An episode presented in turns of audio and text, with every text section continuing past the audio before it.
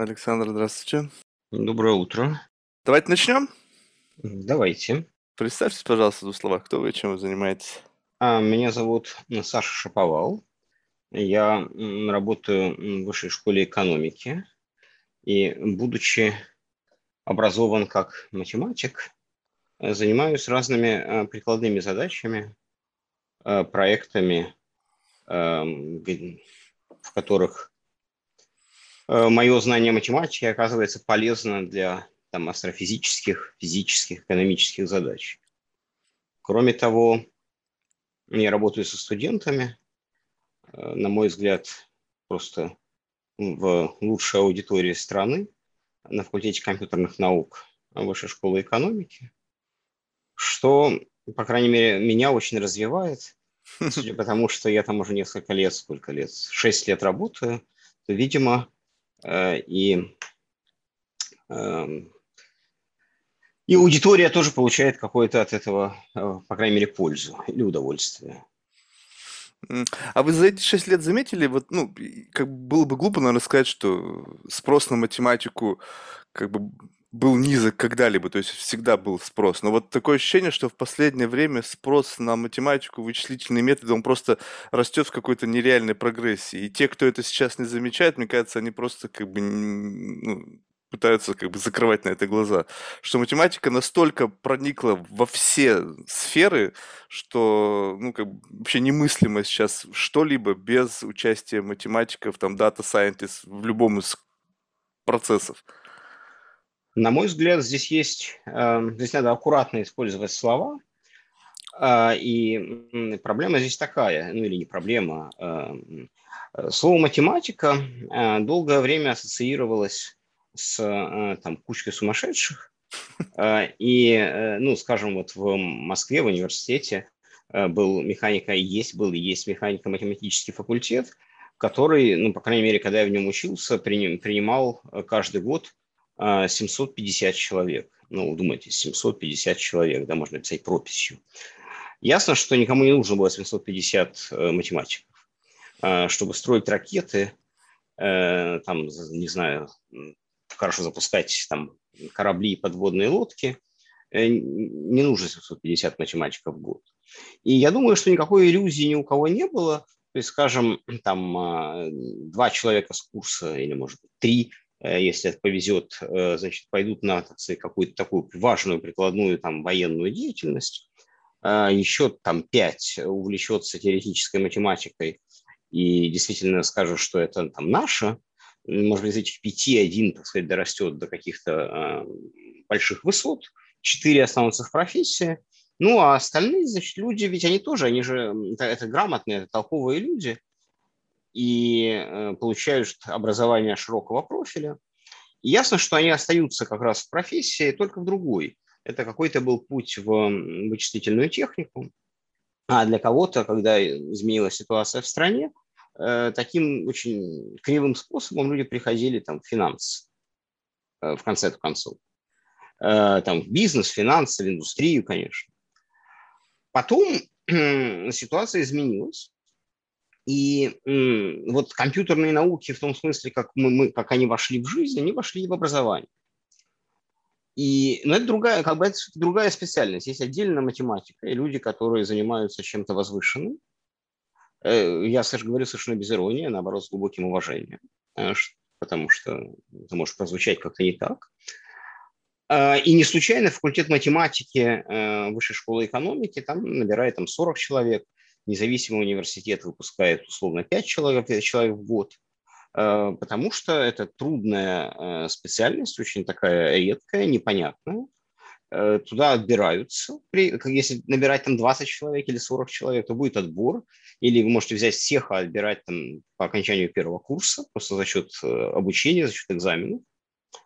Э, будет отбор, и система станет правильной.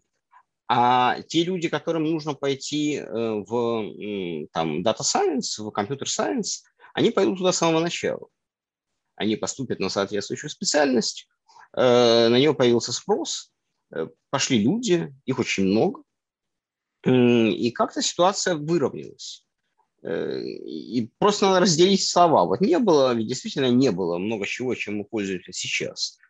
Еще, ну сколько это, 20 лет назад. Мобильный телефон был, но он был все же нечто таким, ну, удивительным, но, но в каком смысле возвышенным. А сейчас, ну что, любой ребенок там 7 лет требует там, мама, мне на день рождения, мне уже пора.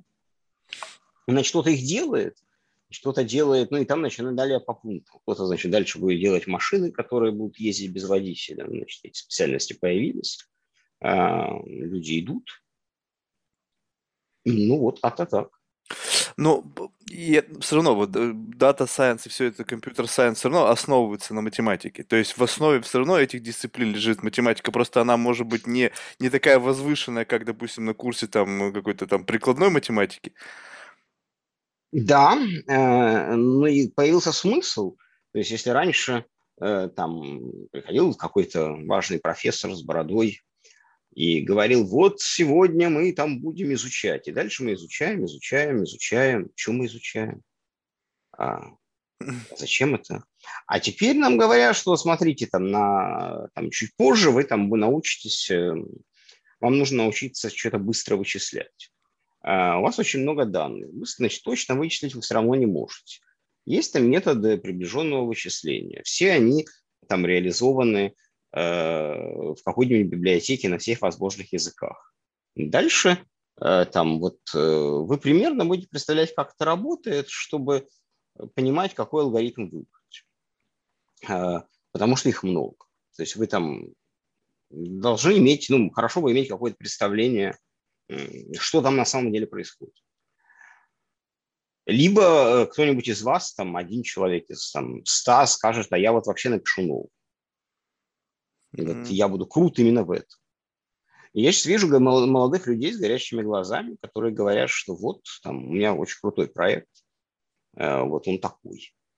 Э, там школьники то же самое делают. Очень интересно. А вот по вашему мнению, вот насколько математика, вот именно вот э, как бы прикладная математика на данный момент, ну, есть еще в ней какие-то темные, неоткрытые зоны. То есть вот, знаете, как вот про физику говорят, что вот вроде бы как бы в физике условно уже почти все открыто. Ну, то есть там осталось там темную материю разобраться, еще что. Ну, это так как бы очень на таком дилетантском уровне.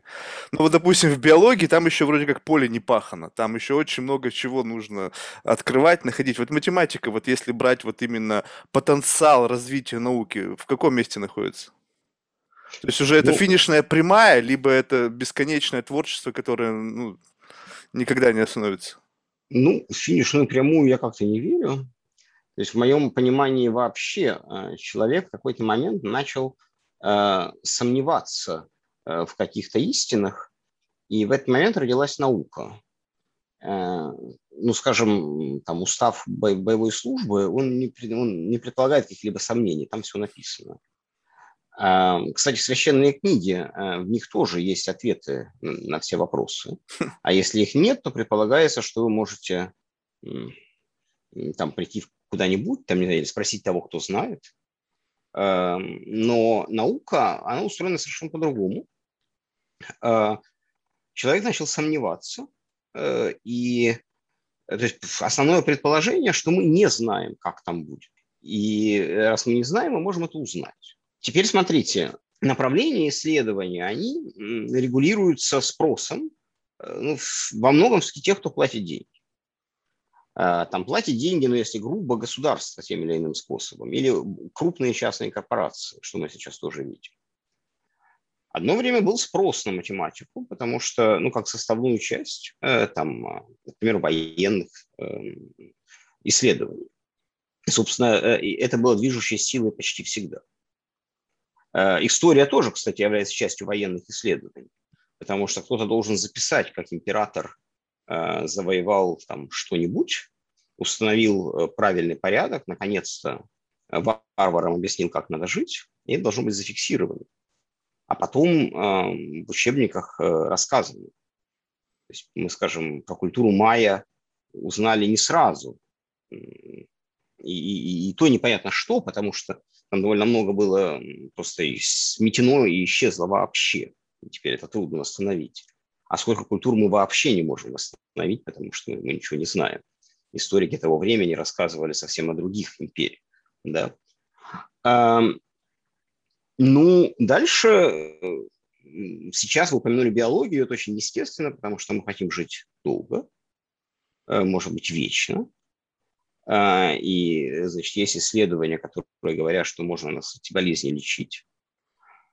Э, ну, может быть, какая-нибудь мелочь, мы хотим, чтобы там наши дети были умными, там, здоровее нас, и что-нибудь строить там в ДНК, э, и они будут ну, там, другими немножко.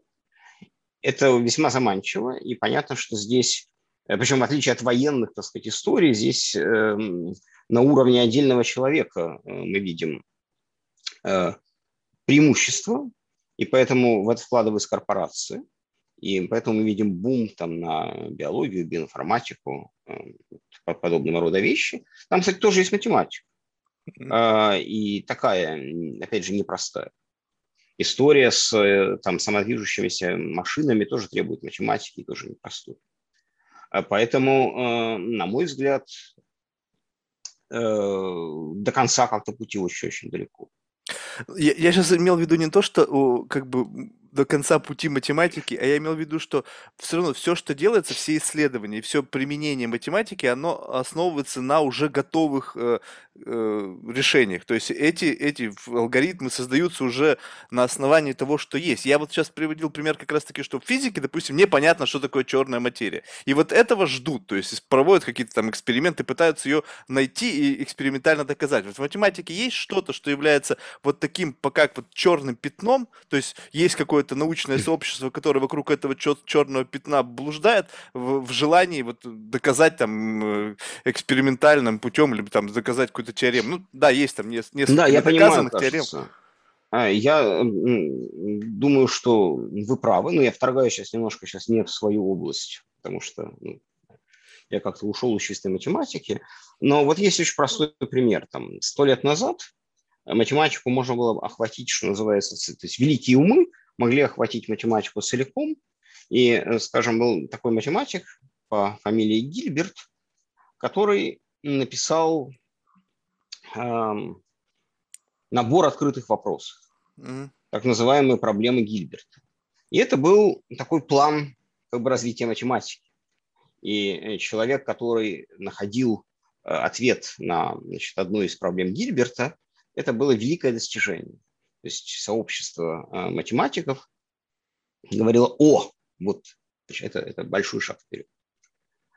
А, там чуть позже, э, значит, мы знаем пример, значит, давайте ближе к нашим широтам, великий математик по фамилии Колмогоров внес вклад тоже в огромное количество областей. Эм, его именем там вот названо там, не названо, э, значит, много результатов действительно довольно разных э, частях математики.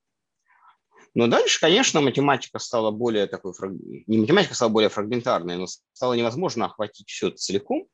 И есть, там появились специалисты в отдельных науках, потом в отдельных направлениях, ну и так далее. То есть, если сегодня вы хотите, э, вот мы пригласим математика и спросим, слушай, ты, а вот что ты тут делаешь?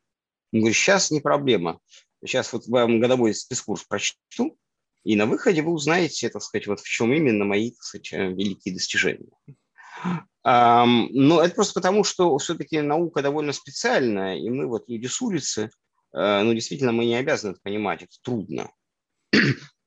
Но тогда будет, э, значит, нам рассказана сама постановка. Кстати, заметим, что еще, я бы сказал бы, там, если 30 лет тому назад э, удается решить задачу с легкой постановкой, которую можно объяснить за час, то это очень хороший результат.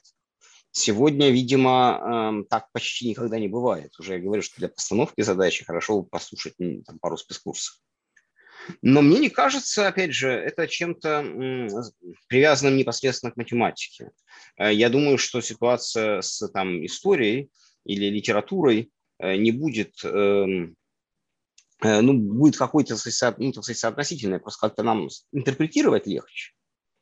Эм, например, я тут недавно слушал лекцию о Залезняка, ну вот, видеолекцию о том, как устроена система ударений в наших словах. И да, действительно, то, что говорилось первые 15 минут, лекция была публичная, там были люди с улицы, и это было понятно.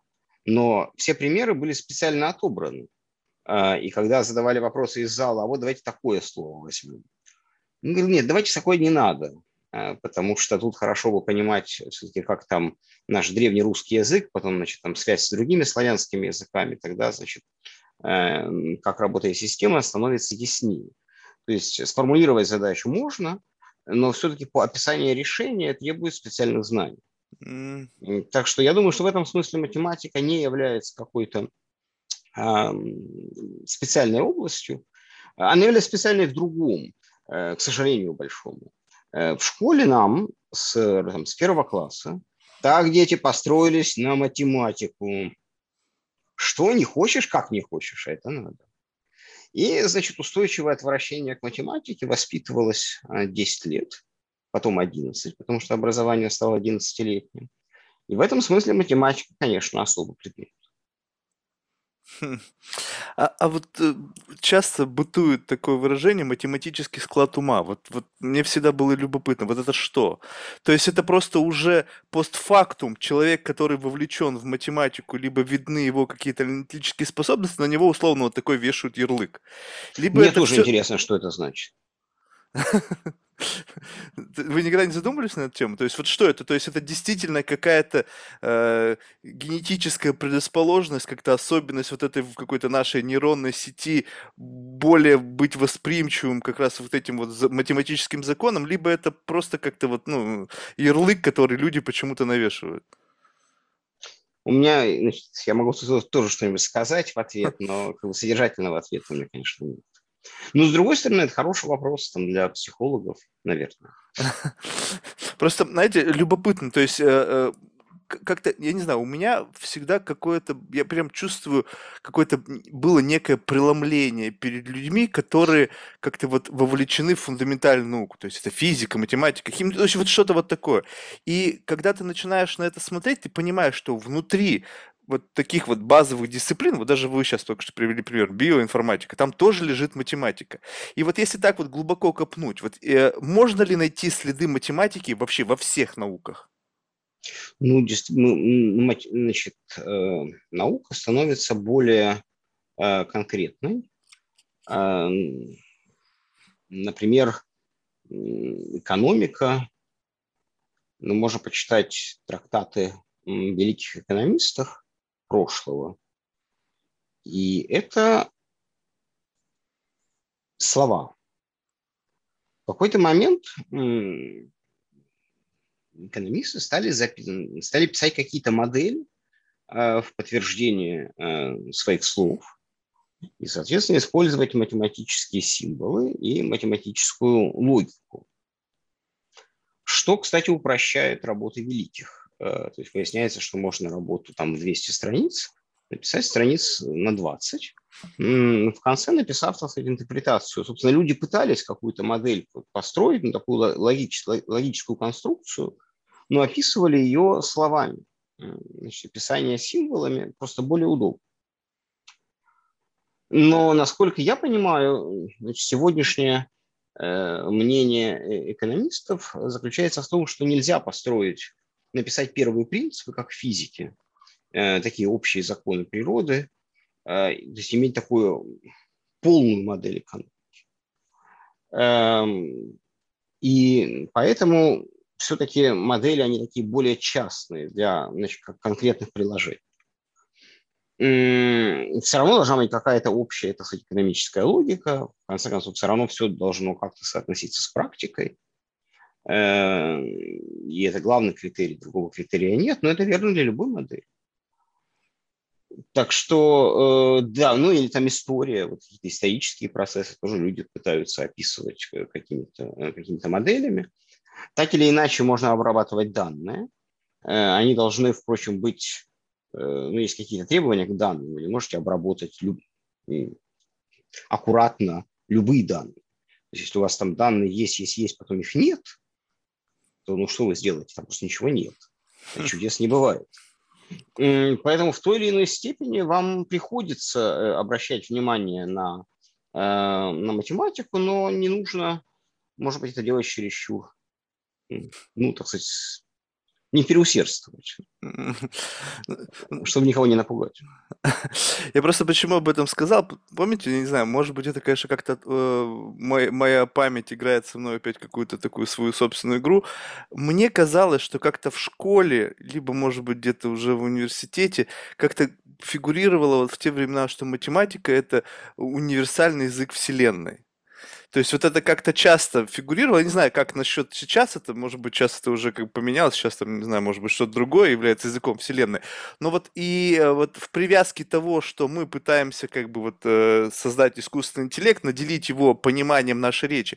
А может быть, поскольку это, ну, как бы неестественная совершенно природа для э, машины, так может быть, как раз-таки математика станет тем языком, который, ну, станет, э, поможет нам найти общий язык язык э, с искусственным интеллектом. То есть, может быть, не, не стоит пытаться машину э, научиться учить человеческому языку? Um, ну, я вообще боюсь каких-либо штампов, э, особенно когда мы разговариваем с неизвестной аудиторией. Ну, представь себе вообще, что аудитории нет. Вот мы разговариваем между собой. Ну, это, значит, другая, значит, крайность. И я действительно боюсь таких штампов, потому что ну, всегда непонятно, что они обозначают. Но э, да, действительно, вы идете там изучать э, психологию, и выясняется, что вы должны прослушать курс статистики. вы, причем с этого вы должны начать. Вы не можете изучать ваш любимый предмет, пока в качестве обязательного курса вы не выучили курс статистики. А, а там 50 лет тому назад оказалось бы дикостью. А про историю не знаю. Интересный вопрос. А, то есть предполагается, что какая-то, ну, вы должны согласиться там думать головой. И если вам встречаются какие-то данные, то вы какие-то простейшие э, там свойства данных их знаете, ну, представляете. Но это базовые вещи, то есть это как, я не знаю, что если вы посмотрели, вас интересует температура на улице, вы посмотрели, у вас вот висит там в разных местах, вы походили по своему офису, вот здесь термометр показывает плюс 30, здесь показывает плюс 31, а здесь показывает плюс 29, и вы как-то решительно заявляете, что на улице плюс 30. А, а если вы там видите, я не знаю, на одном плюс 30, а, на втором а, плюс, 3, плюс 30, а на третьем 0, то вы не говорите, что на улице плюс 20. Вы начинаете думать, что у вас сломался термометр. А, и речь идет именно о таких базовых вещах, что есть какие-то правила, которые хорошо просто понять. Э, ну и главное, что вы будете знать, конце включить компьютер и запустить программу нетрудно, э, но хорошо присмотреться к тому, что она вам выдает, и проверить это на, со- на соответствие здравому смыслу. Ну вот здравый смысл в математических, так сказать, символах, он там тоже как-то существует, и к этому легко привыкнуть. Но я полагаю, что здравомыслящий человек вполне это, значит, когда ему, когда ему надо, способен это сделать. Другой вопрос, что это сделать проще сразу после школы. Вот, скажем, в моем возрасте идти слушать какой-то курс по, по, по математике сложнее, чем там, когда вот я школу закончу. Эм, я думаю, что все-таки нет исключений. Просто кто-то сохранил мозги там в лучшем состоянии э, и может это делать там легче адаптироваться. Но в целом это общая ситуация, что такой как бы, курс, он, э, он сложный, он требует какого-то действительно специальных там, навыков, привычек скорее, так же как, ну не знаю, мы не можем с вами, если вот вы не бегаете э, там каждое утро, вот, а тут вам надо пробежать 10 километров. Э, и вы скажете, я сейчас я буду тренироваться, сейчас все будет. Вот 40 лет сложнее тренироваться, чем 20. То есть так наши мозги, они тоже так устроены, все как-то одинаково. А, вот, собственно, и вся история, все, все, все сложности. То есть я думаю, что да, мы видим, ну просто как входит все это в нашу жизнь, э, входит во, во все компоненты жизни, в том числе э, в исследование. Э, знаете еще, что любопытно? Вот, как бы пытается людей как бы разделять. Вот кто-то там великий математик, а кто-то там, не знаю, там 2 плюс 2 сложить толком не может. Но вот если задуматься про природу самого человека, вот представьте, когда какие-то простые, э, подвластные почти любому человеку э, операции пытаются перенести на машину, как много математики там возникает. Вот банальный пример, да, вот взять, кинуть там, допустим, мяч, и человек бежит и на, на бегу ловит этот мяч. То есть это же сложно, вот надо почитать там velocity, вот это все, вот если это перевести в математику и дать, научить это машину, то есть роботы какого-нибудь, то тут возникает целый ну, пласт сложных математических и физических задач. Получается, что человек, он как-то вот на уровне автоматизма решает такие сложные задачи, наш мозг процессит все это, и это происходит в виде чего?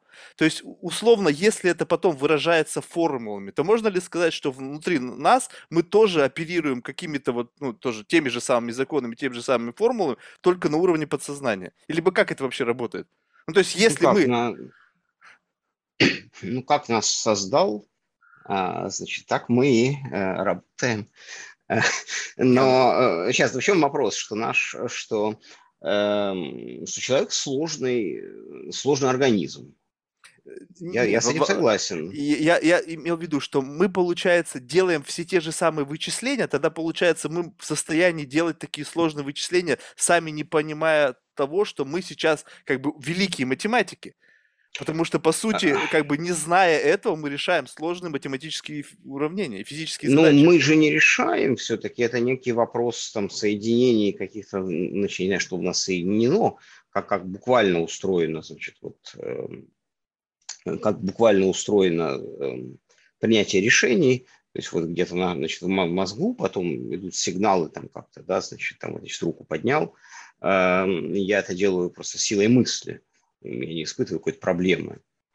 Эм, но мы же ничего не решаем, то есть так устроен человек или там животное, которое тоже бегает, прыгает, э, бросается на добычу. А вот переписать э, раскодировать все вот это и значит, написать алгоритм, вот это сложная задача. Но к нам это, ну, к нашему поведению мы ничего не решаем. Не, как, не ну как... Я, я просто почему, то есть почему внутри нас это как бы природа, а когда это переносится на робота, то это становится сложной математической задачей. Ну, потому что мы это мы делаем это по-другому. Ну, в смысле, вот как бы человек и робот – то есть задача такая, ведь какая, значит, попробовать э, восстановить как э, принципы работы человека, написать их формулами. Человек так не делает, а мы создадим нечто, что так делает.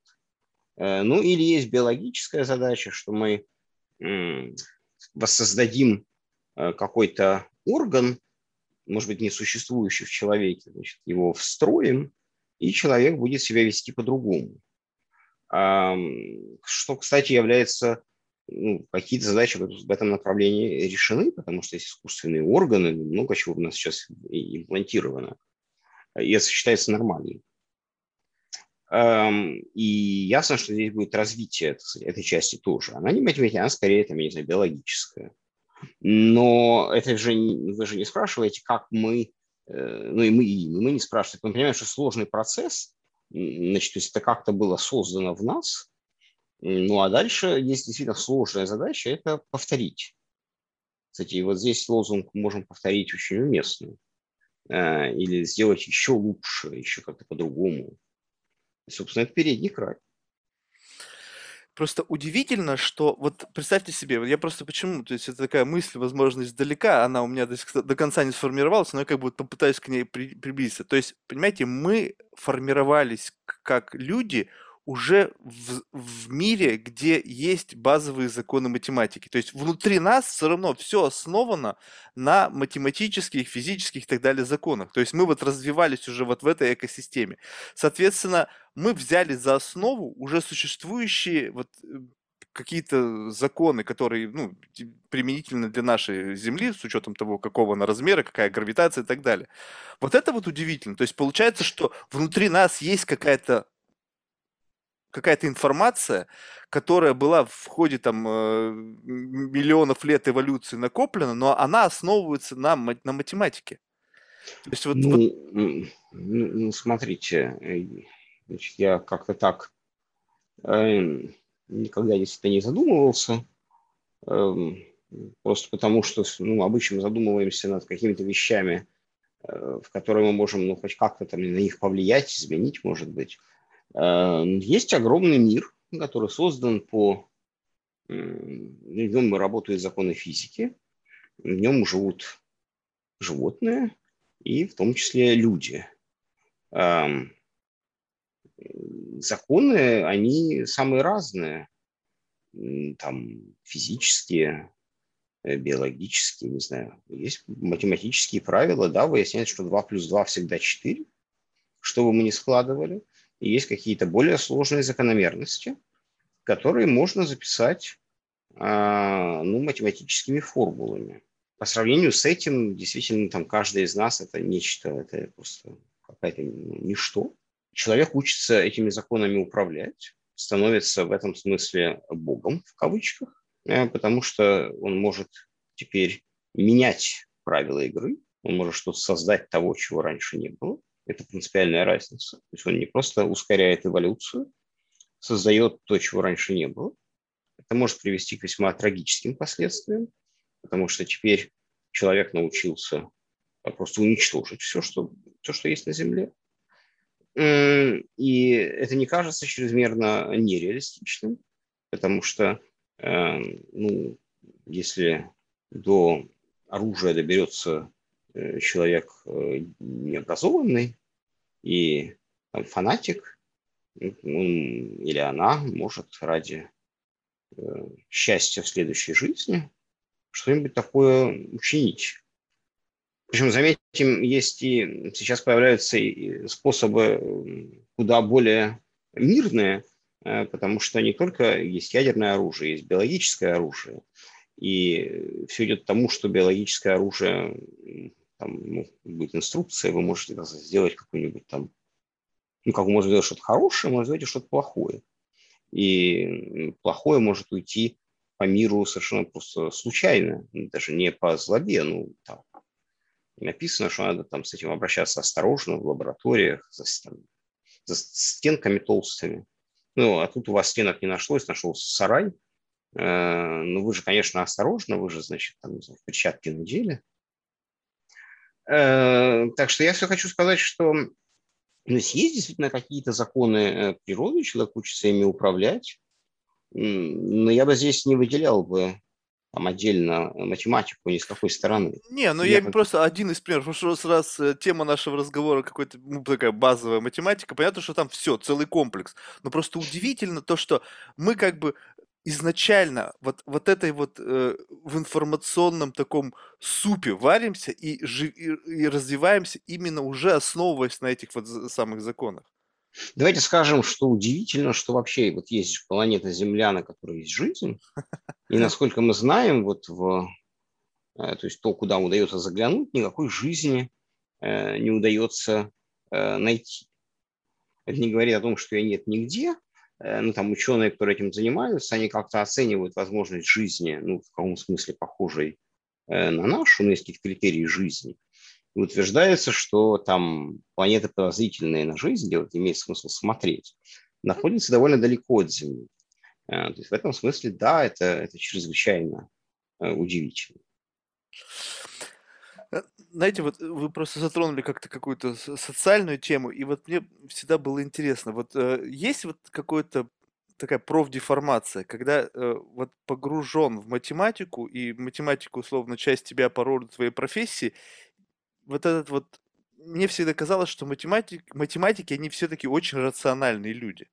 И вот насколько, вот имея, ну, скажем так, что мы, мы не поняли, но раз уж есть такое определение, как математический склад ума, определяет вот социальную жизнь. Ну, ну ты... вот здесь я выражу свое личное мнение, и, возможно, меня забросают камнями. Как раз у меня действительно есть э, ощущение, что есть такие математики, Э, для которых реальный мир становится таким черно-белым, в том смысле, что есть либо ноль, либо один, что что-то либо белое, либо черное. И нет, и, и, и полутона, они ослаблены, э, что является именно следствием работы, потому что ну, временами вот есть какое-то утверждение. Я пытаюсь понять, это верно или неверно. Там, если верно, я, там, скажем, смог это доказать. Вот, смотрите. Там неверно, я придумал контрпример. Но перенести такую... Э, это не склад ума, то есть я не думаю, что это генетическое, это скорее привычка. Но вот перенос вот этого в мир несколько э, нехорош, опасен, э, потому что мир как раз полутона содержит. Там есть красивый парадокс для детей, такая хорошая сказка о том, что такое подтверждающий пример, опровергающий пример – я, по-моему, это прочитал в книжке Гарднера, такого великого популяризатора математики. А, вот, скажем, утверждение. А, все вороны черные. Мы смотрим за окно, вот я тоже посмотрел за окно, и, скажем, вижу ворону, и она черная. И это, очевидно, эм, подтверждающий пример. А, если мне встретится красная ворона, в чем лично я не уверен, то э, это будет опровергающий пример утверждения «все вороны черные». И здесь вроде бы все хорошо. А теперь посмотрим а, такое утверждение. Бывают красные вороны. Если мне действительно встретится красная ворона, вроде бы, значит, это подтверждающий пример, здесь все хорошо. А вот та черная, которую я видел минуту назад, это, несомненно, опровергающий пример.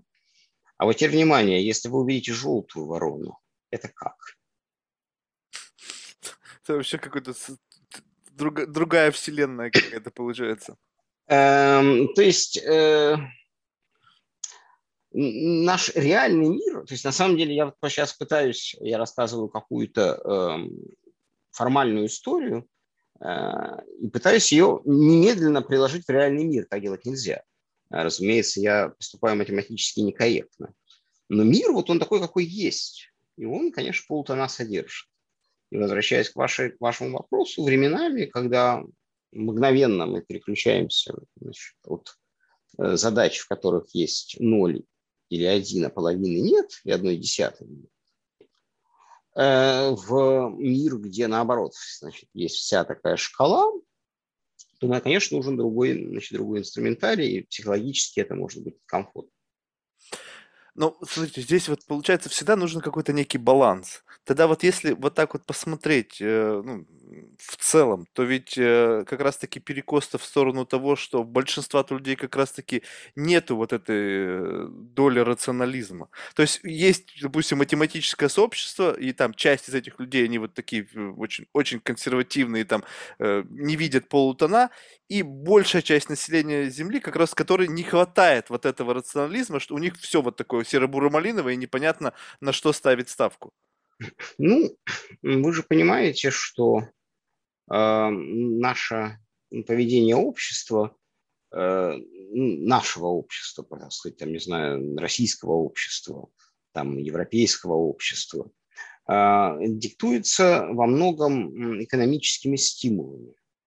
Э, то есть каждый человек в отдельности, да, можно сказать, что я вот пойду, мне нравится выращивать капусту, но в целом значит, большинство людей, не большинство людей, а общество в целом, оно как-то регулируется, поведение регулируется экономическими стимулами.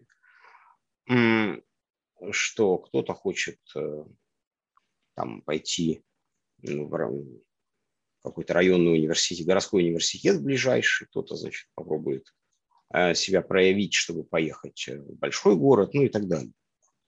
Потом то же самое будет с выбором работы – то есть есть какое-то количество высокооплачиваемых работ, туда люди стремятся. Ну или наоборот, если, скажем, нельзя это сделать путем образования, может быть, это можно сделать путем государственной службы, там, например, в каком-то таком месте, где вообще ничего нет рядом, да, и оттуда, ну, может, один человек выберется, но в целом люди выбраться не могут, а хотят. Но, может быть, там, пойдя там, в армию, или э, вот есть такой, так сказать, тоже лифт, который поднимает наверх, и люди могут думать, что там он вверх поднимают действительно, и будут прилагать усилия в этом направлении. И дальше, значит, но выясняется, что для нашей, как бы, чтобы мы могли жить, нам всем не нужно работать, и не нужно всем производить там еду и технологии. Значит, то есть есть то, что мы должны съесть, да, значит, есть какие-то технологии. Но для этого нужно очень малое количество людей. Остальные должны быть как-то заняты. Ну, например, можно выдать каждому там по экрану, они в них ткнутся, и это на жизнь на планете никак значит, ничего, ничего не случится. Зато все счастливы, потому что то есть, каждый дорвался до своего, так сказать, экрану и с ним живет. Ну, насколько здесь нужны там социальные там, значит, полутона? Да вообще ничего не нужно. Mm-hmm. А, то есть все, все, все хорошо. Вот вам отличное устройство мира. А, оно экономически оправдано, то есть оно, оно устойчиво. Э, то есть вот люди, у которых, ну, они просто, не, ну, многие не видят этой возможности, они не понимают, не имеют возможности понять, к сожалению, большому, э, как, э, какие есть работы, как себя можно применить, но есть разные удобства. Значит, первое удобство, что вместо того, чтобы читать, можно слушать, можно смотреть, и этим удобством людей можно обеспечить. То есть за то, что они выполняют какую-то государственную, несут государственную службу, где-нибудь, где нету вообще ничего, далеко от городов, э, их можно вознаградить, ну, условно их, так сказать, вознаградит рынок, они сами себя вознаградят, они купят большой телевизор, большой экран, э, я не знаю, как он будет выглядеть, что из него будет нестись, там можно поиграть в игру, послушать что-нибудь, посмотреть, э, и все, и счастье.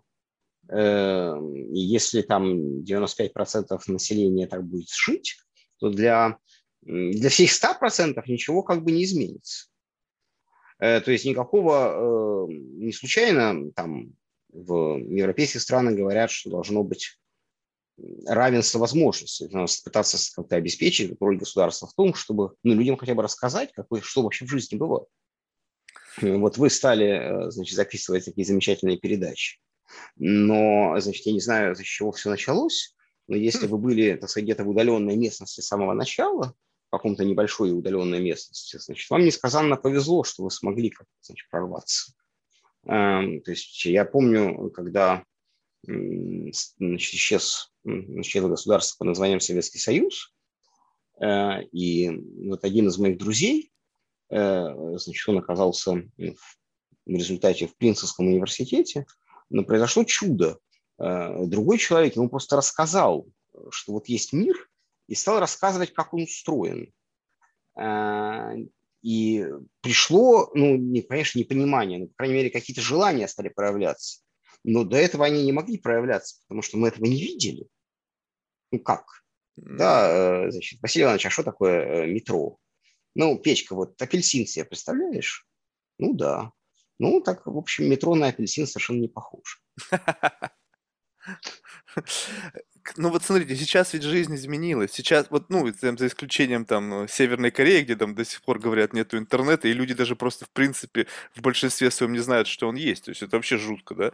Вот, но в принципе вот для более-менее развитого мира теперь нет проблемы в доступе к информации. Но вот я, знаете, недавно себя поймал на такой мысли, что даже несмотря на то, что у меня есть доступ, ну, пожалуйста, весь мир условно передо мной открыт. Я очень мало знаю о том, что происходит, допустим, в Китае, либо то, что происходит там в Бразилии, либо еще что-то. Я знаю, что есть такие места, есть какой-то фон, который на- наполняет э, вот это информационное пространство, но все. Мой, а мой... этого же недостаточно? Ну хорошо, ну есть интернет, э, ну а что? Э, вам же нужно, э, значит, пока Значит, это не, ну вот есть даже формальное определение, ну, даже чисто логически, ну вот у вас есть данные, вот, вы, вот они перед вами. Но вам надо извлечь информацию, вам надо это как-то обработать. Вы должны приложить усилия. Ну, усилия тоже стоят денег, ну, там, времени в данном случае. Вы должны потратить время. То есть, если вы мотивированы, если вы поедете э, в Пекин, вы потратите время, и как человек разумный, вы там, в зависимости от того, что вы хотите, вы хотите куда-то пойти, вы будете набирать там какие-то слова, вы прочитаете, э, и вы много о чем узнаете. Э, дальше вы можете, опять же, э, если вам интересно мнение русскоговорящих людей, может, сначала вы спросите комьюнити, в котором вы находитесь. Скажете там, Маша, Петя, Вася, вот я тут собираюсь. Там, потом вы можете написать это в каком-нибудь социальной сети, и вам ваши значит, друзья в сети тоже что-нибудь напишут. Вы можете что-нибудь почитать, можете почитать русский сайт, там, не знаю, в зависимости от языков, которые вы владеете. Можете посмотреть, кстати, по-русски, э, что Китай о себе пишет. Есть официальные сайты китайские, э, которые написаны по-русски. Вы получите совершенно другие новости.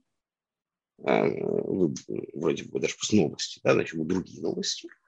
Вы, значит, найдете, я не знаю, места, куда пойти, что, что поесть, ну, зависит от ваших интересов. Но пока вы этого не сделали, у вас ничего этого нет. У вас есть только возможность.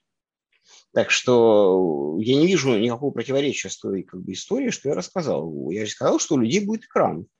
Там на него можно посетить все, что угодно. Ну, вот вопрос-то как раз-таки в том, что вот вы совершенно справедливо подметили, что вопрос времени и желания. Но почему-то ни того, ни другого у большинства людей нет. То есть у нас как-то вот смещенный фокус. Вот знаете, любопытно, э, грубо говоря, вот э, смотрите, как получилось. Средний статистический, э, статистический житель России об Америке знает достаточно много. Среднестатистический житель Америки о России почти ничего не знает. Вот, вот, ну... такой, вот такой вот дисбаланс, понимаете? То есть всегда. И мы живем с каким-то фокусом на что-то, что является неким условным как центром притяжения, и мы об этом объекте знаем больше, чем обо всем остальном. Но только по понимая широту картины, можем понять вообще вот в целом. Потому что если постоянно смотреть на одну точку и не смотреть там вправо и влево, то ты будешь думать, что мир вот он вот таков. А на самом деле мир он совершенно другой. Ну, значит, с нами с каждого утюга там говорят Америка, Америка, ну мы что-то слышим про Америку. Но опять же, там, если в 5 утра вы встаете, идете доить корову, там, чистить там, лошадь, потом вы ее должны там отправить, там, не одну, может быть, 100 коров, потом отправить их в поле, там еще что-то, куча всего, потом поехать, там, огромный труд. И, наконец, там, к 9 вы это закончили, эм, ну, вы нажали, значит, там на кнопку, э, оттуда что-то проговорилось, э, и дальше, поскольку в 5 утра опять вставать, значит, вы тут же ляжете спать. А избалованное городское население, которое имеет больше свободного времени, оно даже как-то, может быть, эти кнопки выбирает. Но большинство, ну хорошо, э, но можно пойти там сделать маникюр вот в этом модном месте сегодня – посмотреть там, выставку чего-то вот в этом месте. Ну, дальше опять там какой-нибудь экран, который нам там говорит, он что-то говорит. Это не имеет... Э, это просто фон. Я имею в виду, что вот, ну, есть этот доступ, ну, нет. Ну, есть хорошо, можно вот чем-то воспользоваться, когда вам надо. Я здесь где-то пессимист, потому что... Ну, то есть, с одной стороны, я вижу людей, которые действительно а, используют время с толком. Мне, мне очень повезло, я считаю. Причем на всех уровнях. И тех, которые э, делают просто отличное молоко, что вот там очередь стоит из людей. Слушайте, они, знаете, вы поздно обратились. Вот я же, меня больше нет. Э, до людей, которые э, там занимаются производством самолетов, их испытанием, или тех, кто занимаются экономикой и понимают значит, происходящие события, и, значит, их, увы, описывают в том числе и будущее. Эм, но эти люди как раз с спорят, они действительно могут вот, этот, эм, вот эти данные превратить в информацию, э, вот, иметь а понимание, как... куда смотреть. Вот, а как вот это целеполагание, что это? То есть это какой-то навык, либо это опять какой-то некое, ну, некий талант? Потому что действительно, Я думаю, что выбор это фокуса это же как бы самое важное, мне кажется. Я думаю, что это, ну, есть общая культура, которая воспитывается с э, какого-то все-таки обычно с раннего возраста, а, потому что потом трудно переключиться. То есть, когда, э, то есть я смотрю на ребенка, который поиграл там компьютерную игру, то следующие сколько-то минут он, он не вменяем. Или, значит, он не вменяем. А, там, в младшем возрасте там, это больше времени, потом как-то восстанавливается, то есть там, ну, требуется некоторое время, чтобы э, вот этот азарт, все это выбросить. То есть экран страшен. Э, то же самое там мультфильмы, фильмы. Э, некоторое время э, требуется на возвращение люди, которые, э, вот мы сейчас обсуждаем, добиваются результата в реальной жизни, они живут в реальной жизни. И это главный навык. После этого э, ну, мы действительно сможем за, за время нашего взросления э, у нас вполне неплохо может работать голова, после чего мы можем заняться более-менее любым делом, кроме того, что, ну, наверное, мы не можем стать врачом или юристом, потому что требует очень большого, большой и долгой подготовки. Все-таки вряд ли, значит, если вот сейчас мы с вами решим, что мы хотим стать хирургом, шансы невелики, и это вряд ли удачная идея. Это точно. Вам не кажется, что вот э, наука это такое некое скрытое искусство, и вот у вас есть доступ к чему-то, что у, у чего нет у другого. Но представим себе, что вот вы, глядя на какую-то математическую формулу, можете испытать э, некое эстетическое и, и этическое удовлетворение от того, насколько изящно решена та или иная проблема. А для другого человека это недоступно. То есть, он будет на это смотреть, для него это просто будет набор символов, который вообще ничего для него не значит. Но в то же время у вас могут быть схожие зоны интереса. Допустим, вы также можете оценивать искусство, музыку и так далее. Но вот есть что-то, такая разделяющий барьер, который дает вам видеть нечто большее, чем э, вот среднестатистический житель, и вот как это влияет с точки зрения именно вот понимания того, что есть у вас такой вот дополнительный набор, э, гру- грубо говоря, ваши когнитивные гаджеты, они настроены видеть то, что не видят другие. Ну, опять же, давайте мягче. Я думаю, что это свойство любой специальности. Не, я сказал а, наука в целом, то есть не, не только математика. Да, но я говорю, что это, я думаю, что здесь нету э, журналистика, это наука. Ну, такая так себе наука, я бы сказал. Ну, наверное, есть что-то. Ну, вот у меня, я не учился этому, но мне, мы с вами разговариваем. Да, возможно, сейчас какой-нибудь профессиональный журналист скажет, да ты просто, Марк, ты лучше заткнись и вообще никогда ничего подобного не делал. Но я имею в виду, что заниматься чем-то можно, допустим, журналистикой можно заниматься, не имея фундаментальных знаний, заниматься математикой невозможно, не имея этих фундаментальных знаний. То есть... Э, да, надо все-таки, если хотеть э, получить результаты, там, научные результаты, действительно нужно э, выучить то, что сделали предшественники, потому что так или иначе вы поставь, должны поставить, построить э, то, что делаете вы, на том, что делали другие люди. И в этом смысле действительно требуется время на то, чтобы осмыслить другие результаты других людей, получить эти навыки, и действительно есть на это вознаграждение. То есть временами я согласен с вами, что э, может получить удовольствие там, где человек, который обучен другому э, искусству, другому ремеслу, э, удовольствия не получит. Да, безусловно. А можете описать вот по сравнению, допустим, с, э, с допустим, просто с визитом в, в художественную галерею? Ну, я не знаю, что, что-то, что для вас является вот альтернативным с, э, по силе э, эмоционального наполнения? Ну, не знаю. Вот я сейчас, кажется, дам неправильный ответ, если есть правильные ответы. А вот я как-то делал кружок для детей в условиях, когда кружок, когда это совершенно не, ну, так, так, не, так не должно работать. А, рядом было море, а, мы купались в море, а там какие-то часы после обеденные детям было объявлено, что у них будет кружок под названием математика. Дети нормальные, я сразу подчеркну, это взрослые был ненормальные, а дети нормальные. И какая же у них ну, с правильным, с воспитанным в школе э, отношением к математике.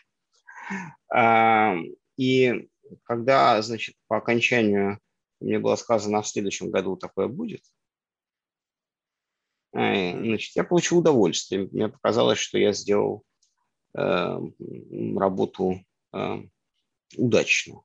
То есть там, скажем, другие взрослые, скажем, спал после обеда, а, там к обеду мы где-то находили приятное местное вино и способствовало такому отдыху, жарко было.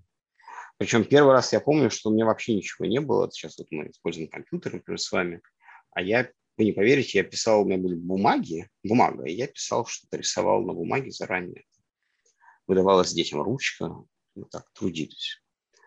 А, я чувствовал, что я получил вознаграждение в результате. А, и вот в этом году, ну, тоже легче описывать, э, я вел занятие, такой э, семинар, который был посвящен, очень странный для, в этом хорошем заведении, где я работаю, он был посвящен тому, как читать тексты, как писать тексты, э, как вообще принято значит, ставить свою работу в контекст других работ и делать это э, грамотно. Довольно, казалось бы, скучная вещь, но мы, значит, там звали каких-то интересных людей, и вдруг выяснилось, что ребятам это нравится. Э, надо понимать, что у нас такая очень сильная внутренняя конкуренция, у нас есть хорошие курсы. Кроме того, практически все ребята работают, э, и там они получают настоящие деньги. Э, что тоже создает конкуренцию. Там, где ребятам не нравится, они голосуют на Гарри. И тем не менее, значит, устойчиво там больше половины слушателей я видел каждый раз. И я видел, то есть вдруг выяснилось, действительно для меня было вдруг, что отношение народа, отношение граждан э, к этим занятиям э, весьма положительно. Там в конце об этом тому было дано некоторое количественное подтверждение я был, я порадовался. С точки зрения исследовательских вещей, ну, понимаете, у вас вдруг получается. То есть вот вы делаете, понимаете задачу, вы совершенно не понимаете, чего должно быть, а потом вдруг как-то пазл собирается. А, и это приятно. Да, с точки вы... зрения, да, извините. Да-да, но вы описываете сейчас именно удовлетворение от процесса, то есть от того, что вы э, ваш педагогический какой-то навык и умение с, вот, с, с, с, в, сочи, в сочетании педагогического навыка и э, фундаментальной науки вы умеете э, сделать так, чтобы люди были заинтересованы и получали тоже от процесса обучения удовольствие. Я, я имел в виду более вот такого, более, э, знаете, специальный пример. Скажем так, да. можно ли сравнить э, какое-нибудь доказательство теоремы, либо алгоритм с произведением искусства, ну, там, музыкой, с картиной и так далее. Вот прямо в его конкретном виде. Ну, да. Ну, вот э, мы сейчас, вот есть задачи, мы с коллегами делаем. Э, там, года полтора тому назад э, мы, ну, мы вернулись к задаче, которую там была поставлена 30 лет назад. Ну, человек нечто придумал, и есть основания полагать, что ему казалось, эм, что э, тот, ну, что он видел некий результат, э, значит, результат оказался немножко другим, но тем не менее эм, исключительно удачным. Эм, но некоторый простой вопрос висел рядом, потому что, ну, казалось в первую минуту, там, во вторую минуту, что уж если получалось, как получалось, должно было быть вот, ну, вот, вот некоторым способом, там, некий черный квадрат, если мне позволена будет аналогия, да. Его не было. А, и, и там полтора тому назад мы с коллегами обсуждали, а, а вот, э, наверное, вот мы сейчас вот так вот с вами сделаем, и, и вот наконец-то все получится. Значит, было ясно, что ничего не получится, потому что там 30 лет э, довольно много людей пытались сделать. А, и, значит, вдруг неожиданно, что называется, вот какая-то очередная идея сработала. Э, и, конечно, это было такое гамма чувств. Э, после этого я еще полгода это проверял. Ну, потому что, может быть, это вопрос такой артефакт, может быть, это именно ну, как бы я что-то ввез туда руками, а, а закона природы такого нет. Эм, значит, а потом нет, мы посмотрели, что да, вот мы, мы, мы, мы смогли, мы, мы сделали такую красоту. И это вызывает э, значит, и эстетическое удовольствие. Временами вам удается, то есть вы понимаете процесс, и вы говорите, вот дальше будет так. То есть какого-то рода задача прогноза. И действительно, э, если вы, вы действительно понимаете, вы замечаете, что дальше будет так, то вы э, радуетесь, конечно, радуетесь. А вот как математик, как вы можете вот это вот инсайт, вот это вот э, inspiration, вот ну, вдохновление описать? Um, Если я ничего не путаю,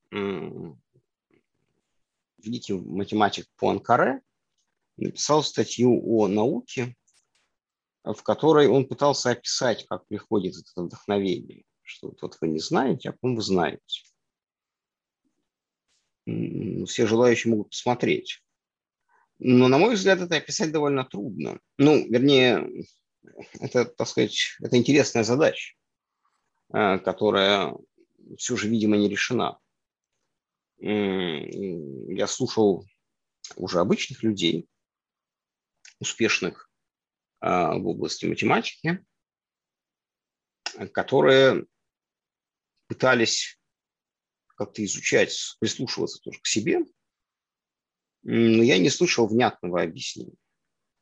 Порой я наблюдал это наоборот в школьниках или студентах, э, когда, ну, ну вот это всегда скачок.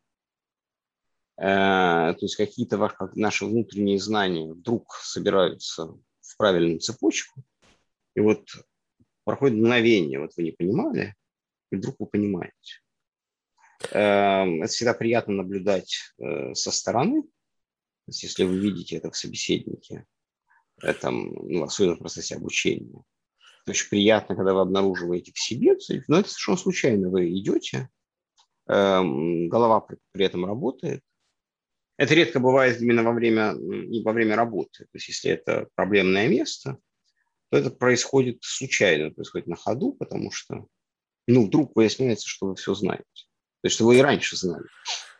Э, да, но вот когда это в процессе обучения вы замечаете, скорее всего, э, этим, этим инсайтом является то, что уже есть. Ну, то есть вот эта аккумуляция знаний, она приводит к тому, что там человек или там студент, он делает вывод, который вам уже известен. Да, но мне, он же не знает. Да, но э, это все равно прилетело из того информационного, из существующего информационного поля. Мне интересно, когда прилетает из информационного поля, которое недоступно никому. Ну, скажем так, вот эти инсайты прорывные, когда никто не знал. То есть научное сообщество было вот как бы вот на э, шаг ниже. И вдруг прилетел инсайт, который был никому недоступен. Вот это я интересно. Думаю, я думаю, что та же самая ситуация. Как бы человек обладает, ну вот э, тот, кто сделал он обладает, он уже обладает какими-то знаниями, но ему нужно их выстроить в правильную цепочку. Да, но э, все остальные то же самое. Да, ну вот он сделал это первым.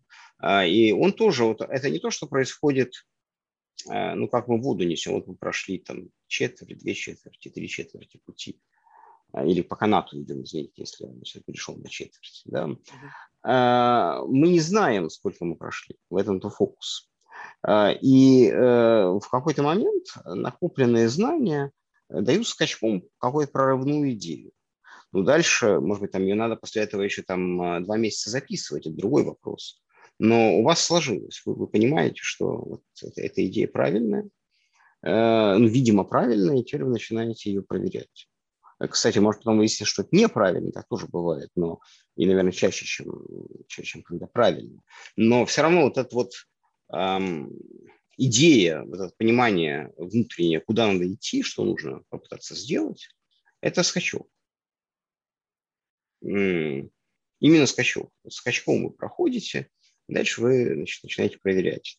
В зависимости от области там, деятельности, вы пишете сколько-то там формул, или вы значит, начинаете писать код, э, или что-то еще, но это, это, это такое скачкообразная вещь просто удивительно, как вот э, это же может срезонировать, и вот этот скачок, он может спровоцировать другой скачок у кого-то другого. То есть э, то, до чего дошли вы, может повлиять на другого человека, тот может повлиять в свою очередь. Вот именно, получается, таким скачкообразным способом развивается наука. Да, тогда вот любопытно, вот вы сказали очень интересную вещь, то есть идея пришла в голову, но потом нужно два месяца, чтобы ее описать. А что это? То есть это в силу того, что эта идея, она не сформулирована, она такая эфемерная, ее нужно как-то вот э, систематизировать, собрать воедино? Нет, ну, значит, два месяца это было сказано просто так. Не, ну я почему, к чему это прицепился, просто я как-то смотрел фильм про, про математика, и, значит, там э, в конечном итоге доказательство какой-то теоремы там бросают на стол, и это вот, вот я показываю сейчас пальцем где-то там 5 сантиметров листов. Вот что это? Почему вот это так много всего? То есть что, доказательство теоремы это вот такой какой-то многостраничный труд? Сейчас, значит, давайте отделим все-таки, значит, фильм от реальности. А? Я пытался сказать, что вот есть действительно момент такого озарения. После него требуется все-таки нужна проверка. В зависимости от сложности задачи, проверка может быть очень короткой, в каком смысле никакой, да, может быть длинной, э, но все равно такой именно скачкообразный процесс, а не плавный. Вот, знаете, раньше было радио, и вы должны были крутить ручку, э, чтобы найти нужную станцию. И эта процедура плавная. Э, вы должны именно плавно, так медленно, медленно поймать эту волну, где вы слышите станцию лучше всего. Вот исследования, они все же не такие. Э, то есть все равно есть этот элемент упорной работы, но в настоящих задачах в какой-то момент вам, ну, где вам надо что-то придумать, просто пропахать поле, там, написать заранее там, известный код, вам нужно понять, как надо делать. И вот вы как бы пробуете, вы как бы накапливаете э, отрицательные, накапливаете неудачи. Вот я сейчас не про это. То есть это требует, конечно, ежедневных усилий. И вот у вас есть теперь набор неудач. Вы представляете, что вот вы так пробовали, вы так пробовали, вы узнали что-то про объект. И вдруг вот то, что вот эти неудачи, они, этот опыт весь, они во что-то собрались. Вы говорите, да, теперь я знаю делать вот так.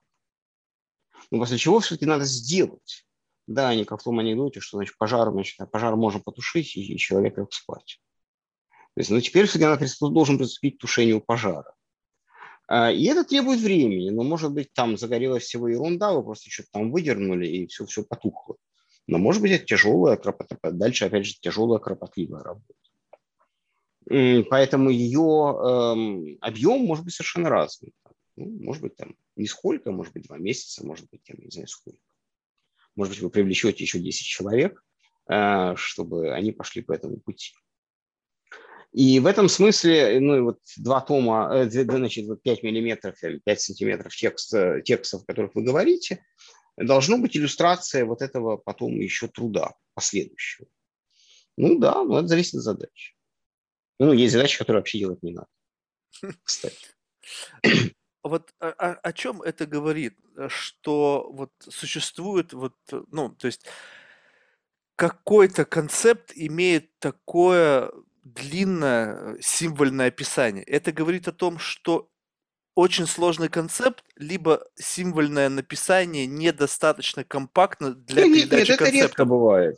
По, по, нет, так то, что вы говорите, конечно, в реальности не бывает, потому что... Ну как, ну вот я видел на доске там формула, там гигантские доски в этих в аудиториях, и там какая-то одна а, доказание теоремы занимает там 50 квадратных метров. Ну, это же на чем-то основано. То есть каждое продвижение, ну, по сравнению с тем, что было, это все-таки, ну, осязаемая вещь. Э, как принято думать, что одна статья – один результат. И все-таки э, крайне редко бывает, э, что вот ваш вклад, вот, сказать, один квант вашего вклада, значит, это 50 квадратных метров может быть, за, там, когда вы говорите, что вы сделали там за там, годы или там проект, который сделал там много людей, ну, там будет много. Ну, вопрос, что на выходе. Если самолет полетел, то понятно, что вы спишете там много бумаги. Там ракета в космос полетела э, вот, и возвращается. Это же целое событие.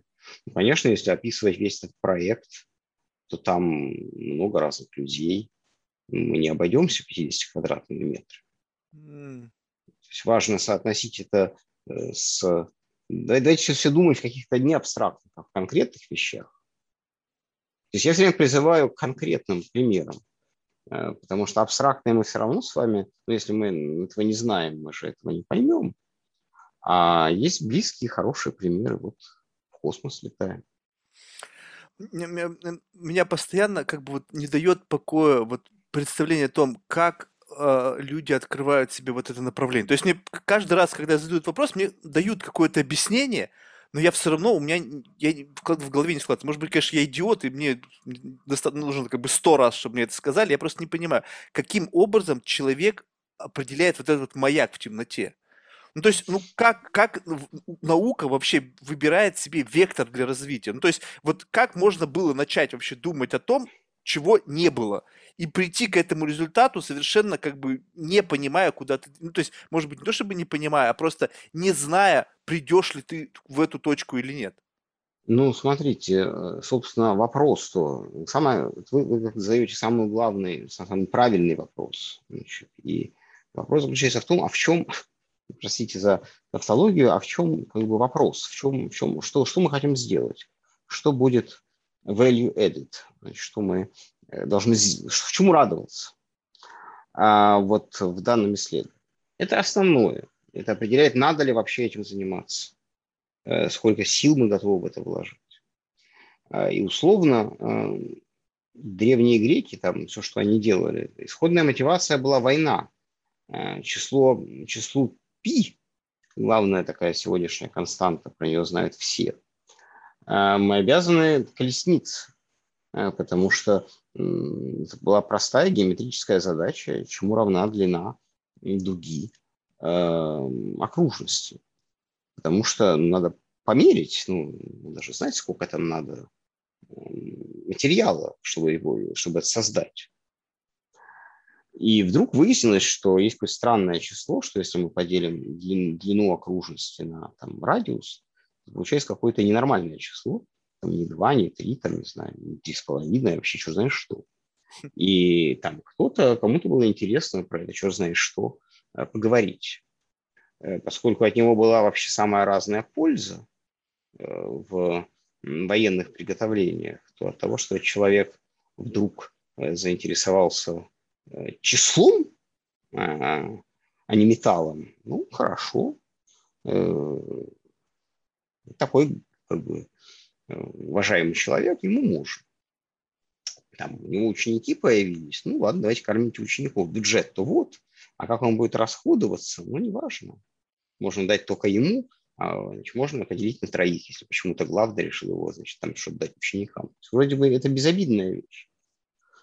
Но вопрос хороший. Эм, а временами вопрос задается, в этом люди смотрят, ну нет, это неправильный вопрос, его не нужно на него не нужно искать ответ. Это неинтересный вопрос. И он уходит с повестки дня. Э, то есть все должно начинаться с вопроса, и так это обычно и начинается. То есть вот, э, но это так и в реальной жизни. А, а вот вы хотите создать программу. Вы начинаете думать, это кому-то интересно или кому-то неинтересно. Этот вопрос я точно не задавал, когда ее создавал. А, ну, что-то вы, вы, значит, вы чем-то были мотивированы. Я думаю, что ситуация весьма похожа. То есть вы начинаете, вы начинаете думать, какого сорта здесь есть вопросы. А, то есть, да, вот круто. Кто-то говорит, а я сейчас, значит, э, смотри, Маша, я сейчас 15 раз на турнике подтянусь. А, там, не знаю, смотри, там, Вася, я сейчас тут сделаю тройной прыжок. Или там, а, смотри, Оля, я вот тут сейчас программу напишу, и она там будет, э, значит, сейчас она тебе будет изъясняться в любви вместо меня. А, значит, но потом выясняется, значит, Оля говорит, что, значит, да, а вот там Вася значит, вот с подворотни вот оттуда, он там лучше, там что-то другое делает. А, а эта программа какая-то бездушная все.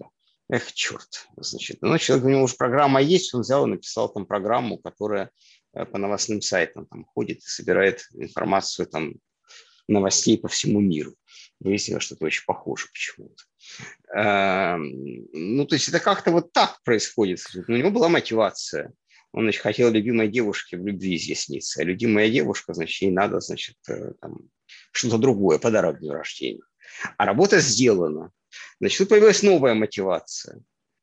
Эм, могу более серьезные примеры привести на то, что такое хороший вопрос и плохой вопрос. Да, обязательно. Единственное, я вот тут просто хочу немножко подкорректировать э, вектор нашей мысли. Тогда, если, скажем, вопрос правильный, и есть э, value в этом, в этом, в решении этого вопроса, и это признано, тогда получается, можно ли сказать о том, что если ставится такой закон, то всегда находится на него решение, но не значит ли это то, что мы в какой-то мере натягиваем реальность на, на ответ на этот вопрос?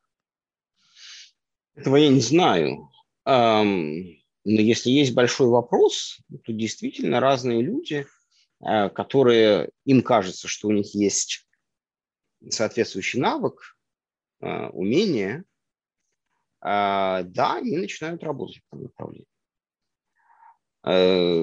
Насколько с точки зрения абсолютной истины это правильно, этого я не знаю. Но так действительно получается. То есть есть спрос, в данном случае спрос научный, на некий результат. А, ну и люди самых разных соображений, в том числе, может быть, и вполне себе меркантильны, но люди уже в профессии. А, им нужно сделать следующий шаг. А, может быть, это не единственный проект, который они делают. Ну вот есть спрос, значит, давайте, а вдруг я сделаю это? Я буду молодец, у меня будет там конфетка. Э, поездка в Париж. Я просто почему это сказал, что я, я, может быть, скажу полнейшую глупость, и просто меня казнят на ритуальном огне, но вот есть почему-то раньше мне казалось, что наука э, фигурировала понятие открытий, а сейчас наука – это создание. Я думаю, что даже понятие закрытий. Помните, как э, в ну, мультфильме про удава, там попугая, сейчас у нас будет великое закрытие. Да, но просто сейчас такое ощущение, что это создание. То есть, если раньше открывали что-то, то сейчас наука создается. То есть создаются целые пласты знаний, именно как раз-таки движимые ответом на вопросы, которые мы сами себе задали и приняли и, и, и решили, что этот вопрос ценен. Ну, скажем так, вот э, больше всего меня вот поражает пример, допустим, э, с, с этим с, с фотографией или там симуляцией фотографии черной дыры.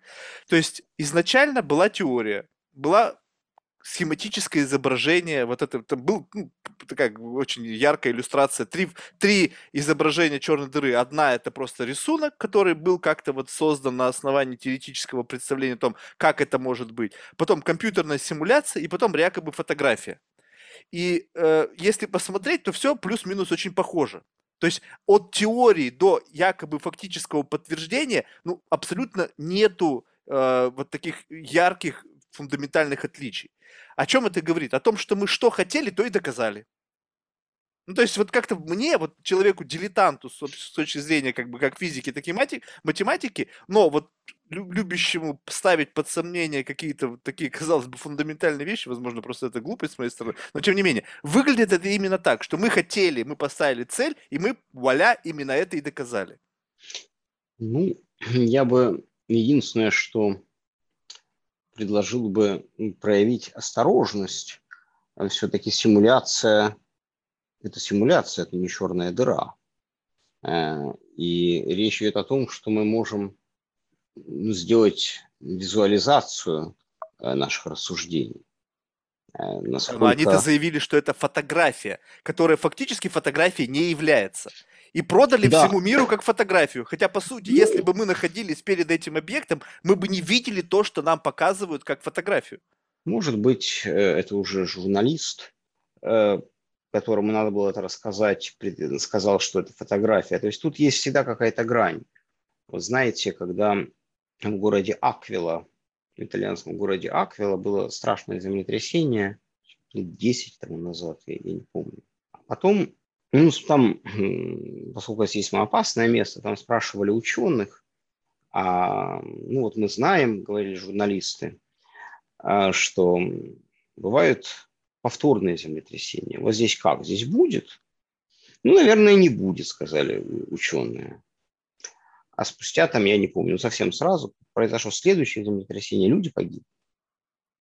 И было судебное дело – Потому что, ну как, вот ученые сказали, что не будет ничего, люди вышли на улицу, они, может, побереглись бы как-нибудь там, не ходили бы, и обошлось.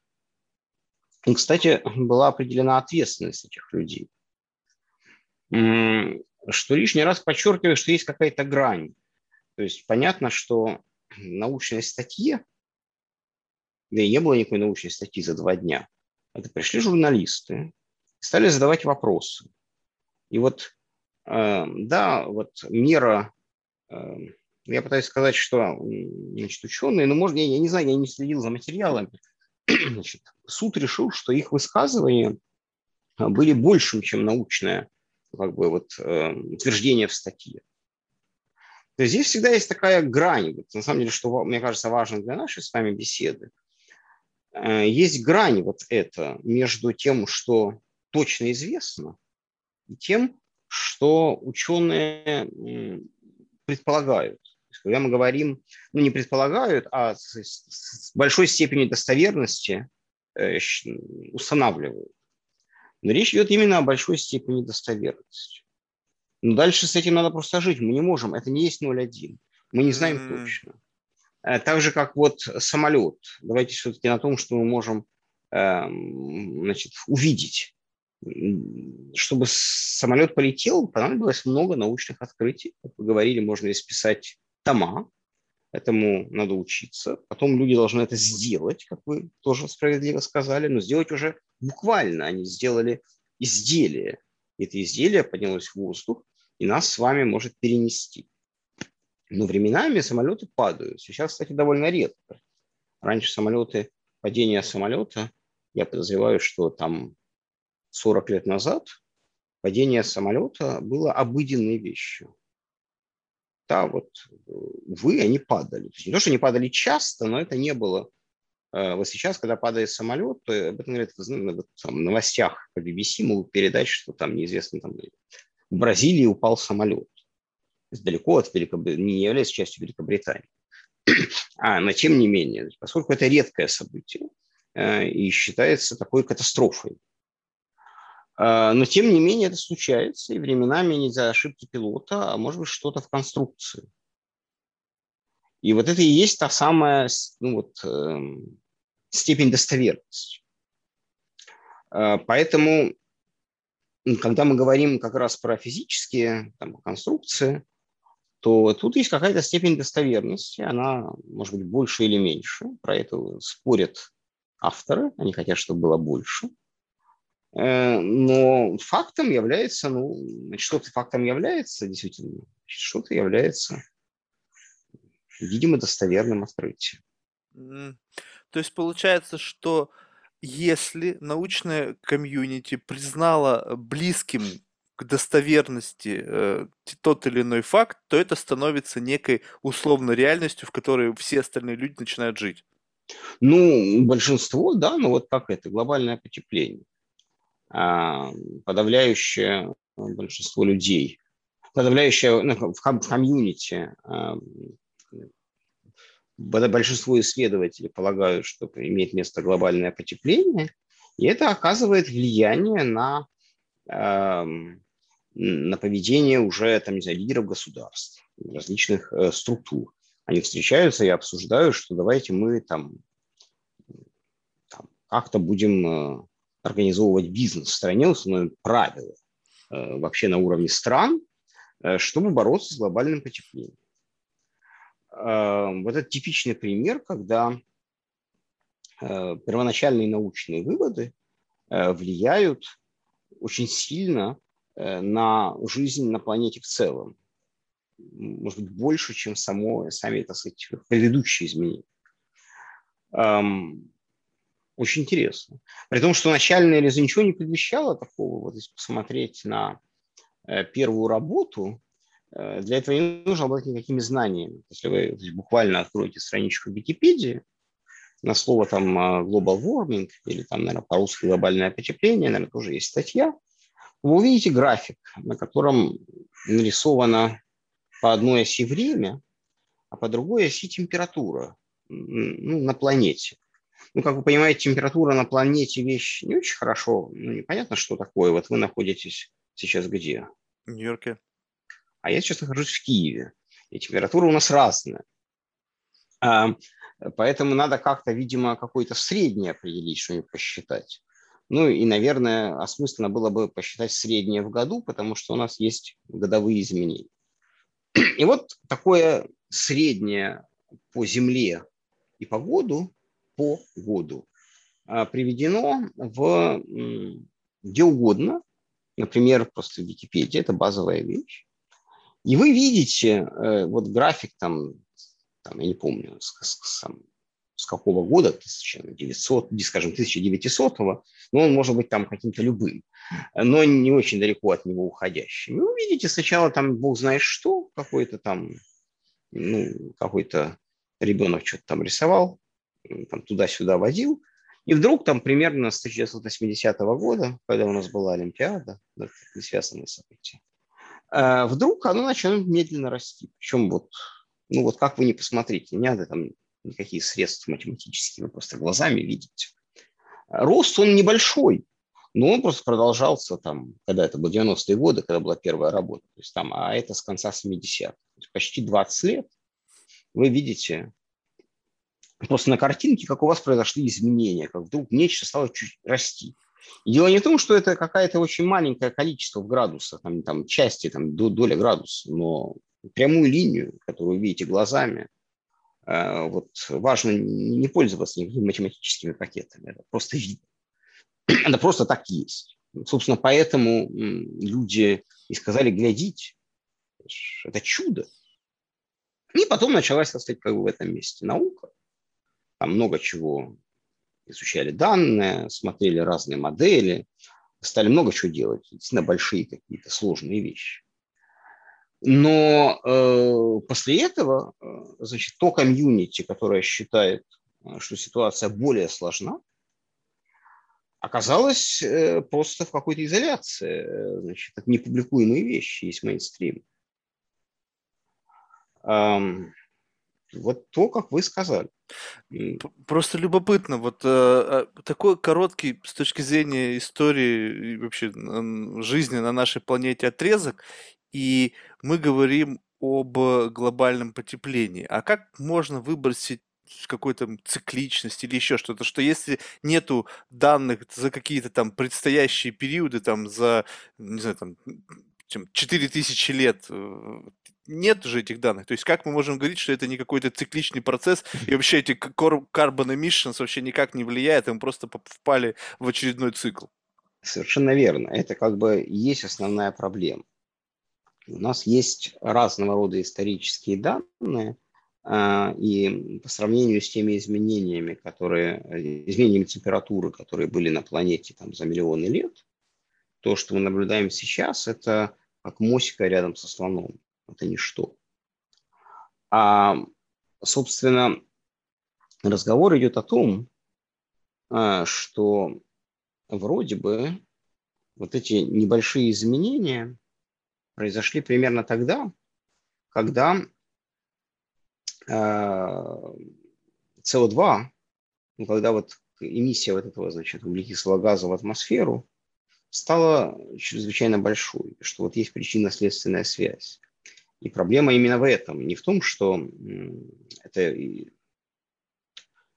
природный процесс, а в том, что это влияние человека, ну, так утверждают люди, что это влияние человека, оно будет усиливаться, и, соответственно, изменения будут очень э, печальными, э, и что они могут стать вообще необратимыми. То есть вот главное так сказать, утверждение тех людей, которые э, предостерегают от а, глобального потепления. Впрочем, они стали аккуратнее и говорить все-таки climate change, изменение климата.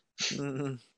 Um, но да, и для этого, значит, строятся разные модели, в которых э, учитывается э, то, что делает человек. Но если вы, но если взглянуть, кстати, на локальные данные, а не глобальные, то есть не усредненные по миру, а данные, которые касаются конкретных Э, мест, э, то действительно большие города или место, где есть э, серьезная промышленность, там происходят более заметные изменения. То есть, да, действительно, там значит, температурные изменения другие, или там, где что-то попадает в атмосферу с разных заводов и опускается на ледники, там, конечно, и лед тает. А, потому что туда бог знает что э, попал. И, и вот такая причинно-следственная связь, она, э, значит, ясна и ни у кого не вызывает сомнений.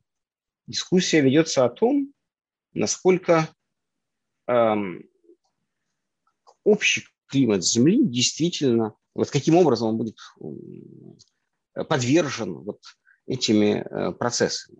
То есть, скажем, на, на Южном полюсе, где заводов нет, там совершенно по-другому меняется там таяние льдов на юге и на севере, на Южном полюсе, значит, в южных широтах и в северных широтах совершенно другое.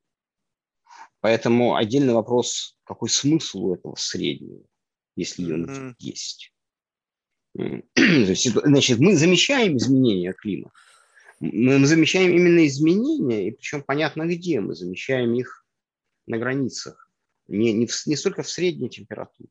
Появляются экстремальные события, там ураганы, тайфуны. Э, совсем по-другому устроено в некоторых, э, на некоторых локациях весна и осень. Э, потому что она происходит как раз на границах между зимой и летом. И основные изменения, что у нас неправильный переход от теплого к холодному. И это мы действительно наблюдаем. В этом нет никакой дискуссии. Моя коллега очень любит эм, пример. Ну, представьте себе, говорит, что вот у вас изменения происходят в пустыне. И в пустыне вы же ничего не заметите, там ничего нет. А вы заметите там, где пустыня заканчивается. Потому что если у вас становится немножко, ну, с разумным интервалом, на разумных интервалах времени, когда мы говорим о климате, так сказать, скажем, десятилетия, у вас, скажем, потеплело, то у вас пустыня расширилась, там, где раньше ничего не росло, вернее, наоборот, там, где раньше что-то росло, у вас вдруг это все высохло и стало пустыней. Ну или наоборот, если у вас продолжительные изменения, которые связаны с охлаждением, с увеличением воды, тогда у вас там что-нибудь вырастет. И это как раз очень легко следить, потому что ну, где-то люди живут. Это же все знают, где, где растет, где не растет. А, а изменения э, глобальные, так сказать, на всей планете, они, я бы сказал, бы более просто смотрите, вот э, ви, видится таким образом, что э, значит, в основу модели будущего берется тот исторический промежуток, за который мы взяли данные, которые доступны, которые были измерения, и они зафиксированы. И теперь, экстраполируя это в будущее, пытается создать модель, основываясь на вот таком маленьком отрезке. И в науке получается то же самое, что, э, грубо говоря, что если научное сообщество признало, что вот это вот приближение акцептировано научным сообществом, это является кирпичиком, который ложится в фундамент последующих исследований.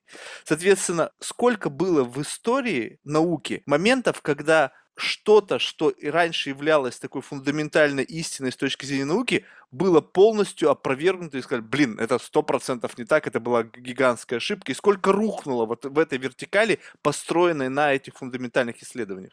Ну, как вы понимаете, люди э, пытаются э, принять во внимание ну, то, что было раньше, э, потому что вот эта неприятность, она лежит на поверхности, и вот прежде чем заниматься вот такой экстраполяцией, хорошо бы понимать, насколько это обоснованное действие. Поэтому, конечно, никто не знает, и есть определенная доля достоверности в том, в этом, всех этих прогнозах. И сейчас, скажем, если мы говорим про изменение климата, то мейнстрим, э, он устроен так, эм, что есть э, большие модели, в которых в том числе моделируется э, участие человека – и э, выводы такие, что вот если человек будет себя вести так-то и так-то, то мы ожидаем вот это. Значит, если человек одумается, то мы ожидаем вот тот.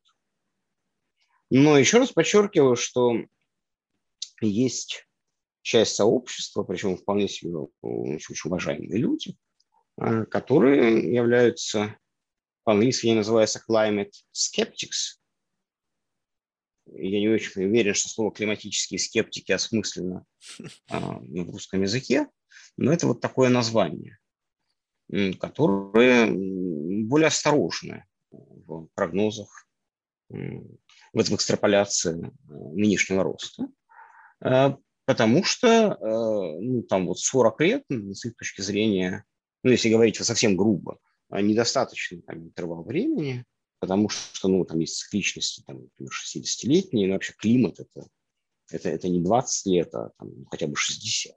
Ну, вот это очень интересный пример задачи, которая, значит, есть обратная связь, есть большой заказ. Что делает государство? Вот, скажем, предположим, значит, да, вот ну, нужно вмешательство государства, и вот есть серьезная проблема. Государство, оно может говорить, а вот давайте мы здесь не будем строить завод, потому что уже много, там, а будем строить где-нибудь еще. Или давайте мы будем развивать зеленую там, энергию. А, она, правда, может быть, на данном этапе, вот то, что вообще говорит государство, я вам говорю, делать сейчас чуть-чуть не очень выгодно. Ну, во-первых, мы вам сейчас поможем, мы вам денег дадим, а потом, спустя там 10 лет, это станет выгодно. Э, но фактически речь идет о некотором перераспределении денег. Когда речь идет про перераспределение денег, то порой тут всегда возникают Э, ну, во-первых, это бывает экономически невыгодно, не говоря уже о том, что здесь всегда возникает потенциально какой-то конфликт интересов. И переход на вот это все зеленое, мне кажется, связан с гигантским пиком с точки зрения как раз-таки выбросов.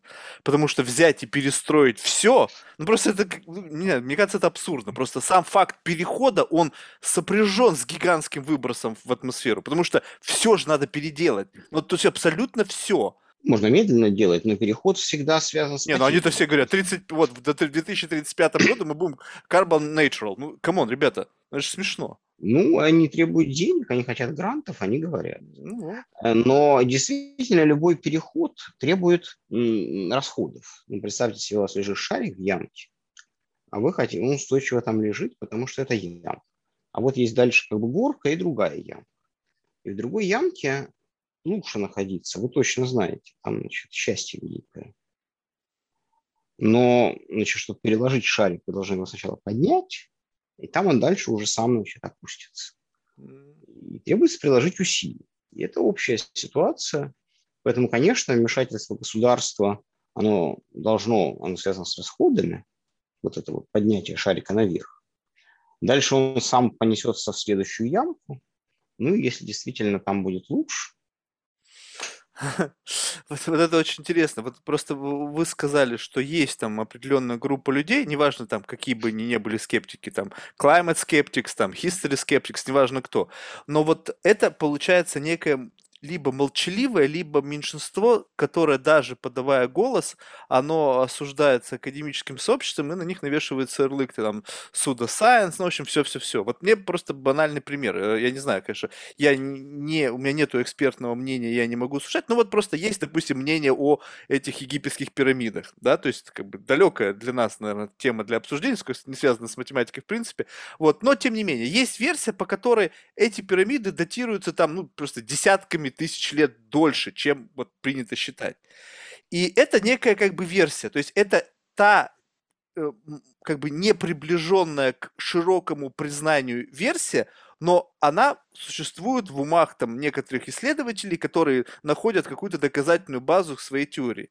И вот по сути, что, что я хочу этим сказать, что по, как, в тот момент, когда научное сообщество признало ту или иную теорию, это является отправной точкой развития. И отмотать это назад и признать несовершенным то, что было сделано, ну, бывает очень сложно. Тогда получается, очень сложно. тогда получается так, что есть, можно представить, да, взяв за основу там множественность вселенных, что в какой-то из этих множеств вселенных, где та же самая Земля и где за основу была взята другая система координат, наука движется совершенно, ну, или там в параллельном, либо диагонально другом э, направлении. Потому что вот этот вот, когда мы признаем, что, то есть вы сказали, что это не истина, это максимально приближенная к реальности и принятая научным сообществом теория. Соответственно, вариантов этих теорий может быть несколько, в зависимости от того, как научное сообщество себя чувствует в отношении к той или иной теории, гипотезе и так далее. Ну, смотрите, мы уже с вами этот вопрос обсуждали и, может быть, по долгу ведущего вы со мной согласились, а наука все-таки сама по себе бывает редко, она как-то финансируется. И финансирование идет от э, государства, от больших корпораций, э, в том числе, еще раз настаиваю, и история, и археология, э, потому что долгое время история э, объясняла оставляла в памяти деяния импера- императора, потому что были в ту минуту не история, но становилась историей. А, это одна сторона медали. Другая сторона медали, что все-таки, э, когда происходит какое-то научное открытие, оно как-то соотносится, неважно, даже, может быть, самое маленькое такое, не знаю, как открытие сделать маленькое, уменьшительное, уменьшительное слово, оно должно как-то соотноситься с тем, что делали другие люди. И, как да, но правило, если это цепочка заблуждений, то, понимаете, может это... быть. Сейчас, сейчас я скажу. Значит, у нас это цепочка. Она может быть цепочкой заблуждений. Может быть длинной. Значит, если в истории с египетскими пирамидами в какой-то момент э, в каком-то государстве э, выяснится, что это крайне интересно, может быть, например, в Египте, просто потому что это история именно Египта. И они скажут, ребята, а вот мы тут выделяем много денег на там, изучение истории египетских пирамид. И будет бум в этом месте. То есть как бы тогда появится вопрос, может быть, он ну, правда круто, значит, когда построили египетские пирамиды. И это можно делать не там по вечерам, а после тяжелого дня, там, э, не знаю чего, какой работы, а просто действительно будет вот твоей работой изучать пирамиды. Значит, это модно, это можно об этом сказать э, не только своей девушке или молодому человеку, но и, значит, так сказать, на главном научном там, не знаю, симпозиуме. То есть появятся люди. И тогда этот вопрос будет подвергнут дополнительному ну, сомнению, да, мы скажем, что мы возвращаемся к этому вопросу и изучаем э, построение египетских пирамид. Много людей будет привлечено, там кто-то должен выкопать, там археологи, историки, может быть, экономисты, которые занимаются прошлым и как-то там тоже соотносят с тем, что было в то время. И тогда мы получим какой-то новый взгляд на, значит, на, на данную цепочку. Наверное, это верно. Я, кстати, должен сказать, что я ничего не знаю про египетские пирамиды. Э, но это, это вопрос именно к тому, что вот позволит ли научное сообщество, которое выстроило эту цепочку, в которой основывалось на данных предыдущих поколений, изучая их, инкорпорируя их знания и основывая свои изучения на предыдущих знаниях, которые были условно, чисто теоретически вложенными, признать альтернативную точку зрения. Я вот о чем. Да, если будет новый заказ. Но, значит, на мой взгляд, просто на египетские пирамиды его можно получить сложнее, чем на искусственную печень. Э, значит, там же тоже люди делали, делали, делали, сделали, оно, скажем, работает. Есть операции, там, ну, как пересадка печки или еще чего-то. А потом ну, может так оказаться, что есть, ну, это не лучший способ. Причем совершенно не лучше, что можно сделать гораздо-гораздо лучше. А как это выяснится? ну, тоже это будет очень, так сказать, не, не сразу, а, значит, либо что-то перестанет работать в старом методе, и люди будут, э, к сожалению, умирать. А, или, э, значит, все-таки, значит, э, ну, значит, новые, новый метод, люди, которые развивают новые методы, смогут обратить внимание на себя, на тоже значит, будут привлечены новые деньги и гранты, и в результате они скажут, смотрите, вот у нас лучше работа. Нет, ну, но вот это все равно сейчас. еще не это это еще равно вот то, что вы описываете, это все равно часть процесса исследования. То есть однозначно точка здесь не поставлена. Ведь ну, сто... школьные учебники, ну как, ну школьные учебники, они конкретно описывают даты, вот здесь взять по всему миру, плюс-минус во всех принятых э, образовательными программами школьных учебников всегда будут фигурировать одни и те же даты. То есть здесь ну, есть какой-то консенсус. Два года назад, нет, год тому назад, я был в Э, вместе под Псковом на Чудском озере, где происходило э, ледовое побоище. Я учил в школе ледовое побоище. Вы, если учились, я не знаю, может быть, в России, то вы тоже учили ледовое побоище. И кто-то говорит, что вот в вопросах ЕГЭ есть ледовое побоище. Там дата, количество бойцов, описание снаряжения. Вот все это было входит в обязательную часть, она входит в ЕГЭ, э, значит, историческое значение ледового побоища. А там на Чудском озере год тому назад еще был такой музей, собранный энтузиастами, которые изучали ледовое побоище.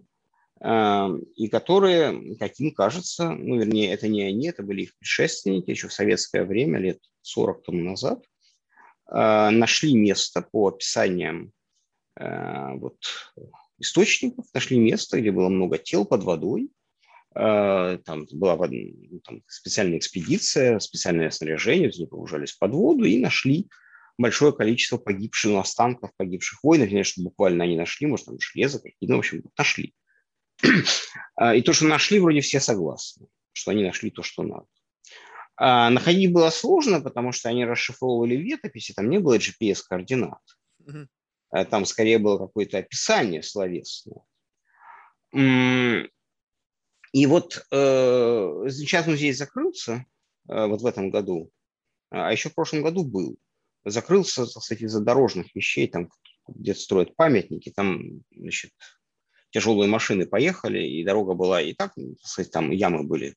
Ну, в общем, я не местный, местные быстрее ехали. Я ехал километров 20 в час, чтобы ямы объезжать, а вот местные ехали все же заметно быстрее. Ну, в общем, проехали какие-то тяжелые машины, и люди сказали, что мы закрыли музей. Ну, это такой энтузиазм. Так вот, что все это рассказываю? По мнению э, людей там работающих, э, то, что написано, то под правильные ответы в ЕГЭ не являются правильными.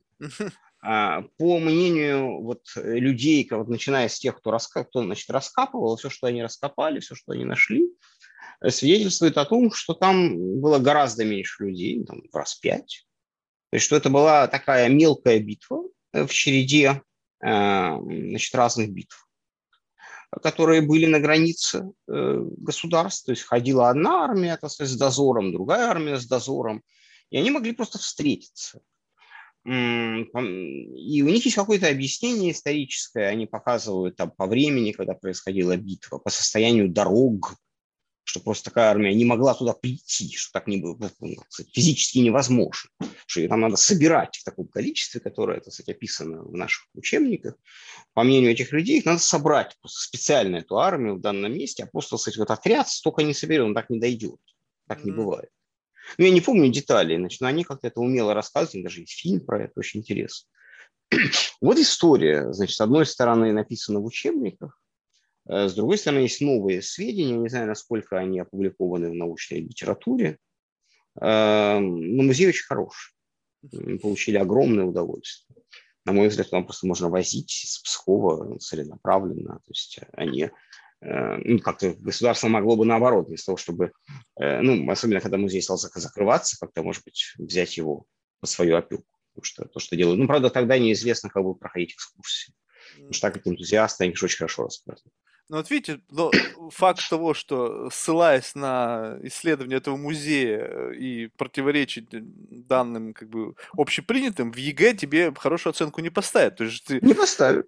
Но, но вот, это а, нормально, а как? это нормально. Значит, время от времени, да, мы пересматриваем, э, пересматриваем предыдущие результаты. Просто если это, ну, чем сильнее они прописались э, в учебниках истории или там химии, Э, биологии, тем, конечно, сложнее ну, это пересмотреть. Должен быть э, вопрос, то есть откуда он должен взяться. Может быть, случайно. Э, но вдруг люди, исследователи говорят, смотрите, вот вроде бы не очень вяжется. А, ну, примерно вяжется, в конце концов. Там следующий человек что-то еще, так сказать, раскопал, говорит, а вот смотрите, а вот здесь тоже не вяжется. И в какой-то момент накапливается, так сказать, критическая масса вопросов, и если ну, область популярна, ну, в том смысле, что туда смотрят, mm. то бывает пересмотр. Бывает, бывает. Но ведь э, когда-то выяснилось, когда вдруг сказали, что Земля вертится вокруг Солнца, это же тот же самый, как бы, то, о чем вы спрашиваете. Да, но тогда Тоже не во было. всех учебниках было, было... как не было. Так, но тогда была очень маленькая научная база тому времени. То есть не, не было вот такой вот цепочки фундаментальных знаний, основанных на этой теории. Ну, То подождите. Это, это было мы, в самом это начале сейчас... пути. Нет, извините, пожалуйста, это вы смотрите на это с точки зрения современной базы знаний. А с точки зрения той базы знаний она была весьма полна. И если, я думаю, запросить руководителя Инквизиции, ну, в общем, я бы не стал. Я, я не знаю, тут как бы не берусь судить, потому что слабо представляю эту тему, но мне казалось, что все-таки там это было больше на уровне не науки, а идеологии, что все-таки э, какой-то такой эгоцентризм, который тогда был, что, в общем-то, все вращается вокруг нас, а не мы там вокруг чего-то. То есть это больше было о желании человека видеть себя как э, центром всего, нежели какое-то фундаментальное научное исследование. Как только появились фундаментальные научные исследования, сразу же раз и все перевернулось. То есть вот ну, тут... В исполнении Конан Дойля, как я, правда, сейчас это неправильно помню, по-моему, звучало так, что я готов вам поверить, что именно Земля вращается вокруг Солнца, хотя мои глаза убеждают меня в обратном. А, но я думаю, что здесь как раз очень просто, ну, как бы накапливается новое, новое знание, новые, информа... новые данные, э, и вдруг, э, значит, обрабатывая эти новые данные, исследователи приходят к новым выводам. Здесь нет, это нормально. Ну, или не приходят, но так может быть. То есть, так вот как бы резюмируя уже, то есть наш разговор, ну, то есть мы можем находиться в какой-то можем. уверенности в том, что все-таки те цепочки знаний, на которых основана современная наука, они все-таки верны, и они не рухнут в один момент времени под, э, не знаю, под влиянием искусственного интеллекта, который, оценив всю научный, весь научный опыт, сказал, что не, ребята, у вас все ложно, вот оно как реальность состоит. Ну, значит, и либо, либо, либо потому, что мы создаем искусственный интеллект, он уже будет основываться и верить нам, поскольку мы обучаем эту машину, значит, мы ее обучим так, как нам нужно. Давайте так. Вот мой, мое, мое мнение такое, что 4 пятых, 80 процентов того, что мы знаем и написано в учебниках, останется как есть, а одна пятая будет изменена. Так что мы заме, заме, ну, заметно изменена. То есть не то, что все незыблемо вот, может быть, 4 пятых незаметно, ну, там, может быть, чуть-чуть, там, да, а вот 1 пятая будет заметно изменена. То есть 80% все будет хорошо, а 20% ну, выяснилось, что да, люди ошибались, эм, а э, появились новые, новые методы, новые данные, новые, не знаю, так сказать, знания в результате, и мы поправили то, ту одну пятую, в которой несколько заблуждались. Я вам очень признателен за то, что мы с вами встретились. Взаимно было очень интересно. Такое Я получил большое удовольствие. А, Александр, в завершение очень важная миссия. Мы всех наших гостей просим рекомендовать кого-нибудь в качестве потенциального гостя из числа людей, которые произвели на вас какое-то личное э, влияние, то есть какое-то впечатление, не знаю, там что-то, столкнувшись с этим человеком, попав в поле вашего зрения, он какой-то неизгладимый отпечаток оставил внутри. Ну или ощутимый. Вот конечно, было бы очень интересно узнать потом, а, значит, как этот человек отнесся а, его первая реакция. А, вот примерно 10 лет тому назад я познакомился с человеком по имени Шлома Вебер. Он, значит, э, родился в Москве, вырос в Москве, но потом, значит, э, изменил место своего а, пребывания. А, вот в недавнем прошлом это ректор Российской экономической школы, сейчас президент Российской экономической школы. Но, э, значит, его можно считать представителем не только русскоязычного комьюнити. Классно, спасибо. Замечательная рекомендация. Что ж, еще раз, большое спасибо за беседу. Было очень интересно. Я благодарен вам, что вы нашли время. И вам спасибо и хорошего следующего дня. Спасибо. Все, все добро. Пока. До свидания.